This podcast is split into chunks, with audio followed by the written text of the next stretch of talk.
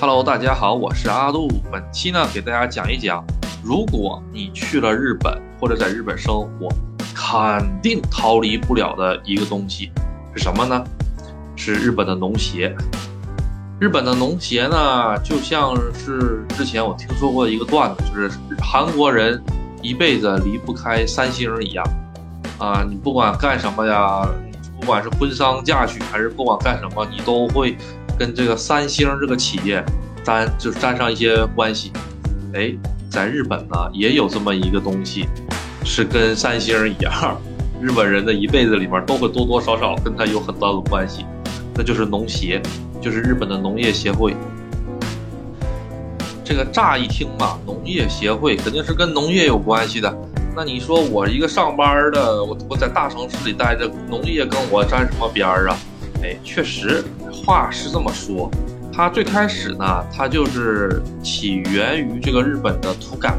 战争战败了之后呢，日本土改，然后呢，土改出来了这么一个农业协会，它的本质呢是农民之间互相帮助，然后呢，慢慢慢慢慢慢慢慢慢慢就变得越来越大，直到现在，因为现在在日本，只要是个农民，基本上都会参加农协，农协会负责你好多好多。从你出生到你去世，在哪个火葬场都是农协给你管。嘿，这有你你们家如果是农民的话，你这一辈子都跟农协打交道。但说说阿杜，阿杜是怎么跟农协打交道的呢？阿杜呢，在我换了工作之后呢，我出去租了一个房子。哎，我租房子的时候呢，就找到了一个农协的房子。为什么找了一个农协的房子呢？因为农协的房子便宜。哎，这个东西大家可可能就听不懂了，这个是怎么回事？我给大家娓娓的道来啊，是这个样子。日本呢，租房子基本上全部都得找中介，没有说是我跟这个房东阿姨直接说好了，我租你了，签个合同，没有的，必须都得签中介啊，就是找中介来来做。我之前的节目也说过，日本的这个中介特别麻烦嘛，而且还需要保证人呐什么的，是吧？哎，但是啊，农协就不需要保证人，为什么？农协实际上它是把农民的这块地，比如说这个田中老头把田中老头这块地，哎，给借过来，借过来了之后呢，借个三十年，借个四十年，借完了之后呢，每年每年给田中老头打打钱。田中老头说：“我家地这么多，就给借给你就借给你吧，拿点钱挺好。”然后吧，他就在这块地上。盖一个公寓，哎，里面可能盖个十间房、二十间房那种小小公寓，叫阿帕多，或者是曼兄这一类的。然后盖完了之后呢，农协呢再把这个房子出租给我，然后农协就从里面挣这个差价，懂什么意思了吧？这是这是其中的一种那个方案。所以日本农协其实是很厉害的一个组织。他们不光跟农业有关系，他们还跟金融有关系，还跟地产有关系，甚至我们，因为我所在的那个城市吧，它比较偏农村，有好多好多好多的水稻田，所以吧，你还能看到一些，就是加油站，农协的加油站，农协自己还开加油站，想象不到吧？他不光开加油站，他还开火葬场，你想象不到吧？他还开殡仪馆，什么都开。我就看那个殡仪馆，因为日本这个殡仪馆它不写殡仪馆，它写的是平安会馆，啊，然后呢写平安会馆的时候，那个字特别特别大，停车场都特别特别广，因为日本人呢基本上是怎么说呢，稍微带点亲带点故的话呢，或者认识的认识的人吧，在你在在你那个去世了之后，大家都会来，大家都会来举行个仪式嘛，啊，就是来看看你，来看你最后一面吧那种感觉，那个停车场。都都比我们超市停车场都大，就像我们一个小农村，我超市停车场有两百个停车场已经很厉害了。那个那个地方，它它顶上牌子上写的是“农协（括括弧五百台有，就是能停五百台停车场”。东京都找不着这种地方，可见吧？这个农协啊，在日本真的是势力特别的广。有一些地方的这个地吧，你是争不到的。你知道吗？比如说这个开发商，他想去在这个地儿盖大楼，啊，这个这边有那么几户老农民，死活不走，死活不走怎么办呢？就去找农协，找农协让 让农协去说服他们，哎，这个样子就 OK。因为这个农协你听着像个协会，实际上它是比呃日本的像是很多大型的企业还要大的一个一个一个一个集团一个存在，特别特别大的一个庞然大物。它真真正正在老百姓眼在在咱们老百姓眼里的只是冰山一角，它在水底的东西特别多。因为在日本，所有的人都有投票的权。你想想，日本有多少老农民，是吧？这些老农民都是活生生的选票啊。所以嘛，农协的话呢，其实现在来说也是作为日本政坛的一个，嗯，说不好听点，有点像工具那种。谁掌握了农协，谁就有大把的选票。但是你说农协确实是好吗？其实也不一定。农协吧，在上层观面看，哎。我确实是帮助咱们老百姓解决了很多很多的问题，但是你呢，从老百姓的层面来看，不一定的，因为我到了日本的超市，所有的菜，所有的菜，其实不管是大超市还是小超市，所有的菜上面都会写农协的一个标志，ZA 一个标志，的。但是我就想不明白了，这个我自己家种的菜，我自己拿出来卖不行吗？可以。你可以拿出来卖，但是有没有人收你的菜是有问题。第一点，第二点是，你这么拿出来跟这么一个大的庞然大物的这一个组织，你跟他干，你干得过人家价格，你干得过人家品质吗？你说对不对？所以，哎呀，有很多情况吧，老百姓威逼利诱，再加上日本人这个性格，他就是从众心理。之前吧，在网上看到一个帖子，就是说日本农协就有一个老农民呢。这个种瓜，他就没在农协里面干，脱离出来农协了。后来他这个瓜马上就要成熟的时候呢，快马上就要摘了，然后呢被人家喷了那个除除草剂，哎，整片瓜田颗粒无收，全死光了。这个呢，据这个当事人说是遭到农协的报复了啊，因为农协是这个样子，你从播种开始一直到。这个收获全部都是农协在操作的，包括你种什么都是农协说了算。农协说你要是只能种黄瓜，你想种西红柿都种不了。然后呢，撒几次农药，什么时候撒，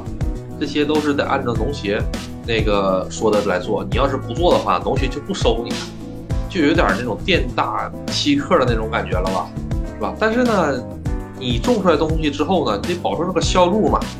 自己的话，说实话。你没有这么多销路，即使你找到了这个销路之后，人家供应商愿不愿意收你的货也不一样，因为供应商跟农协他们这个关系，你说是不是？嗯，他要他要是得罪了农协，那他以后怎么混呢？对吧？所以说，基本上脱离了农协的话呢，在日本活的都不怎么好，嗯，然后还会受到一些报复，所以日本人日日本的老农民基本都都参与，但是。呃，为什么说日本的水果啊，什么日本的是新鲜瓜果蔬菜那么贵呀？其实啊，它这个味道，阿杜来讲，阿杜来讲，这个味道差不多。西瓜有的西瓜都没有中国的好吃，中国的沙瓤的大西瓜多好吃，日本的西瓜很少有沙瓤的，我是没怎么吃到过。啊，我也我也我吃的也是日本产的呀，那个西红柿吃的也跟咱们这边是一个味道，也没有说它那个东西那么贵，味道就好嘛。并不是因为它这个好，它卖的贵，而是因为农协它把这个价格给砍高了。因为农协它为了保证这个利益，所以呢，它把价格提的特别高，导致呢现在日本人人均这个新鲜的瓜果蔬菜这个摄入量，基本上在全世界都是垫底的，想象不到吧？所以日本它有很多什么啊，一天的那个新鲜蔬菜汁。啊，就是给你弄个那种像小果汁儿一样的，里面就是那些蔬菜榨成的汁儿，喝你一天喝这一罐，就保证你的维生素 C，还有各种微量元素全保证。呃你说这个东西它为什么会出现这个东西？咱们国内为什么没有这个东西？原因很简单，就是因为日本的这些新鲜蔬菜水果贵，老百姓没有办法买不起。阿杜也是，你知道阿杜去吃一个桃子，我们那边离那个产桃子的地方很近，一个桃子。啊，就是正常价格的话，大概在五十块钱人民币左右，想象不到吧？虽然说挣的工资高，但是基本上一个小时的工资就就只能换一个桃子吃，就这种特别贵的水果。西瓜的话就更不要想了，西瓜的话呢，买一个大一点的西瓜，基本上是三分之二的工资，或者是啊不是三分之二，大概是三分之一的工资吧，每天工资的三分之一。如果你是打一个小时工的话，那那那那真是三分之二。西瓜真是按片卖，我都是吃八分之一片的那样的。